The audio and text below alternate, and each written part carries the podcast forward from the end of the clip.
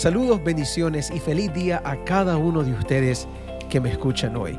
Soy el pastor Mitchell Aguinaga y para mí es un placer poder estar con ustedes a través de este medio y compartir un poco de la palabra de Dios.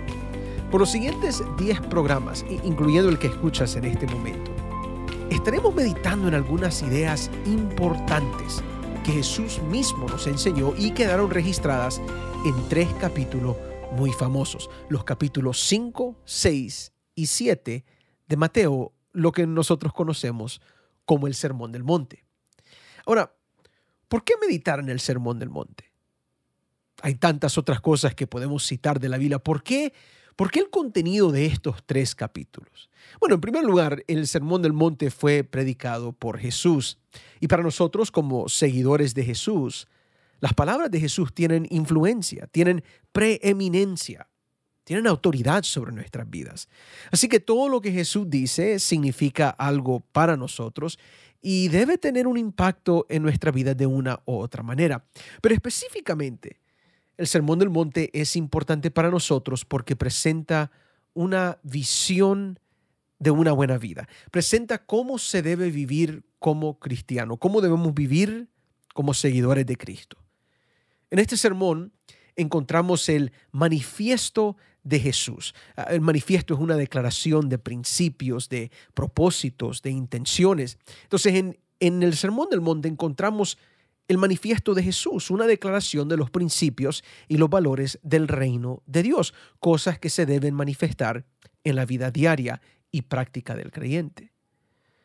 Ahora, como ustedes se pueden imaginar, estos principios y valores celestiales son muy diferentes a los que generalmente vemos en nuestro mundo. Y eso es importante, eso es central cuando nosotros meditamos en las palabras del Sermón del Monte, porque nos damos cuenta que las cosas que Jesús valora y quiere ver con nosotros realmente chocan contra las costumbres y lo popular que encontramos allá afuera. Esto lo podemos ver inmediatamente al principio del Sermón del Monte, que posiblemente es la parte más famosa eh, en todo el sermón. Tal vez la oración modelo eh, compite con las bienaventuranzas, pero estas bienaventuranzas, lo que encontramos al principio, ahí en Mateo capítulo 5, versículo 3, inmediatamente nos ilustran cómo los valores de Dios son tan diferentes a los valores del mundo.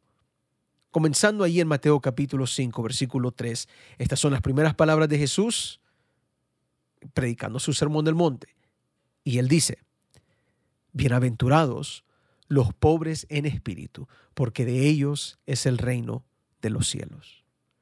Bienaventurados los que lloran, porque ellos recibirán consolación.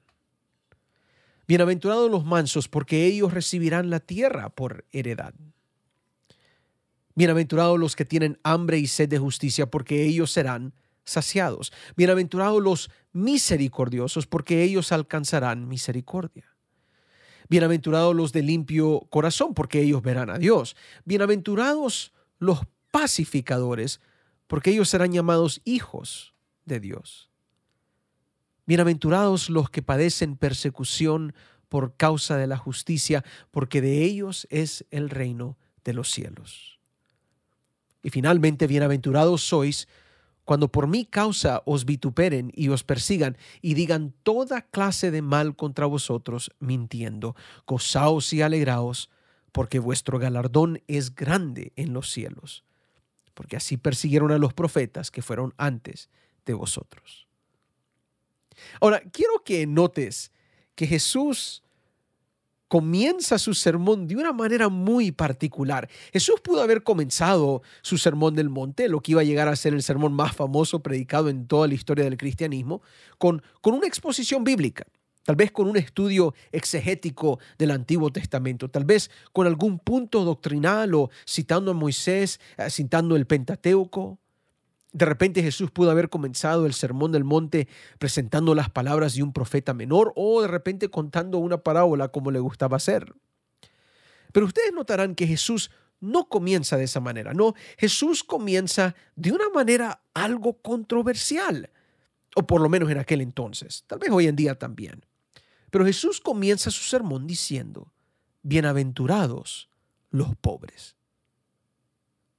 Ahora, a primera vista, cuando pensamos en pobreza, No sé ustedes, pero no pensamos en bienaventuranzas, pensamos en vidas complicadas, llenas de sufrimiento, de dolor, de necesidad constante. La pobreza hoy en día tal vez tenga un tono diferente, pero en aquel entonces el bienaventurado no era el pobre. En aquel entonces el pobre era visto más bien como el que fue abandonado por Dios o a lo mejor el que fue castigado por Dios por algún pecado en su pasado o algún pecado de sus padres y Dios sencillamente estaba buscando cómo hacer una vida más difícil al pobre. No, en aquel entonces, y creo que hoy hasta cierto punto, lo que se valora no es la pobreza. Lo que se valora es lo exitoso. Se valoran los ricos, se valoran lo que es fuerte, las personas influenciables. Ah, ponte a pensar por un momento, ¿quién recibe mejor justicia en este mundo? Cuando hablamos de cortes, cuando hablamos de abogados, ¿quién, ¿quién es el que recibe más respeto en este mundo? Cuando hablamos de política, cuando hablamos de, de influencia y de habilidad de tener voz en este mundo. Pregúntate, en serio, ¿quién tiene mejor lugar en nuestro mundo? ¿El pobre o el rico? ¿El que tiene fuerza o el que es manso?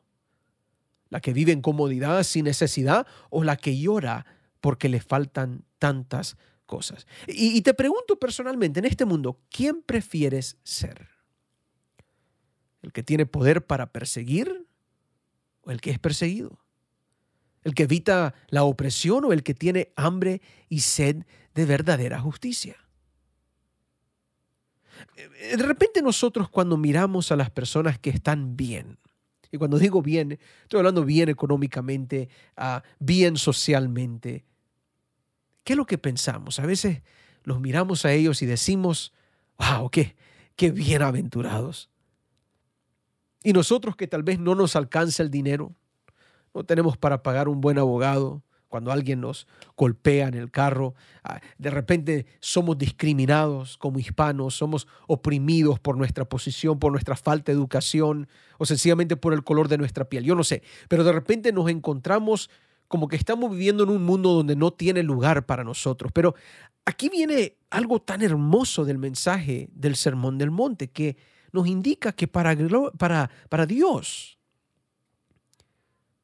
las cosas son diferentes. Yo, digo, gloria a Dios por eso, que el mensaje de Jesús en el Sermón del Monte comienza de una manera tan diferente. alabado sea Dios que el Sermón del Monte es claramente contracultural, porque el sermón iba inmediatamente, cuando Jesús dice, bienaventurados los pobres, el sermón va contra la cultura de aquel entonces. En las primeras palabras de Mateo 5, nos damos cuenta que Dios no se acerca más al que tiene dinero o el que tiene poder. Dios ama a todos por igual y en particular demuestra un interés especial sobre aquello que el mundo rechaza. siempre cuando hablamos de estas cosas es bueno recordar que Dios llama a todo tipo de persona a través de las escrituras. En el Antiguo Testamento vemos a Job que tenía mucho dinero, vemos a Abraham que tenía mucho dinero, pero también vemos a personas como Ruth que no tenían nada. O David que llega a ser el rey de Israel, pero que comenzó siendo sencillamente un pastor de ovejas, que peleó contra Goliat no con armas espectaculares, pero con una onda y cinco piedras. Mira, nota lo que pasa en las escrituras. Cuando Jesús se presenta y escoge a sus discípulos, ¿a quién escoge? No escoge al rico, no escoge al sabio, escoge a aquellos que realmente deseaban ser escuchados por Dios y deseaban escuchar a Dios también. Es posible que al escuchar estas palabras, tú estés pasando un momento difícil. Tal vez la vida te ha pagado cruelmente. Y queriendo hacer lo bueno, te suceden cosas como que fueras malos. Eso lo, menciona el rey Salomón en Eclesiastés. ¿Qué te dice Jesús en este momento? Te dice, escucha mis palabras. Mira lo que yo dije en mi sermón. Recuerda que los valores de mi reino son diferentes a los valores de este mundo. Recuerda que yo sé lo que estás pasando. Yo mismo fui pobre. Yo mismo estuve en necesidad. Y aunque la vida te trate como insignificante, en mi reino, dice Jesús, en mi manifiesto, dice Jesús, eres valorado, apreciado y amado por mí.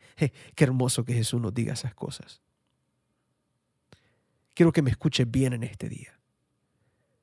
El sermón del monte es importante porque Jesús nos presenta un estilo de vida altamente superior a cualquier otra vida que este mundo te puede ofrecer. Mira, yo entiendo, seguir a Jesús no es fácil, pero seguirlo es comenzar a vivir la vida del cielo, aún aquí en la tierra.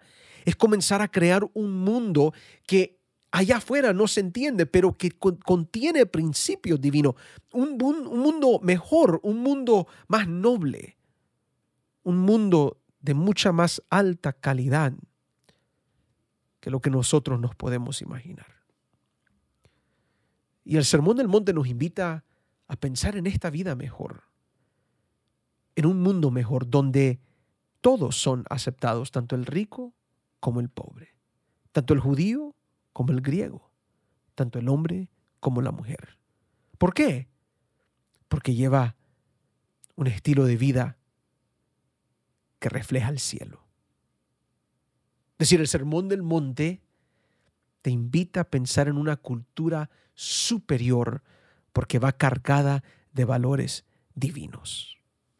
Veremos más de esto, eh, estos valores y estos principios en los siguientes devocionales. Pero, por lo tanto, recuerda esto. Bienaventurados los que escuchan las palabras de este sermón. Bienaventurados los que escuchan las palabras de Cristo. Dios te bendiga. Hasta la próxima.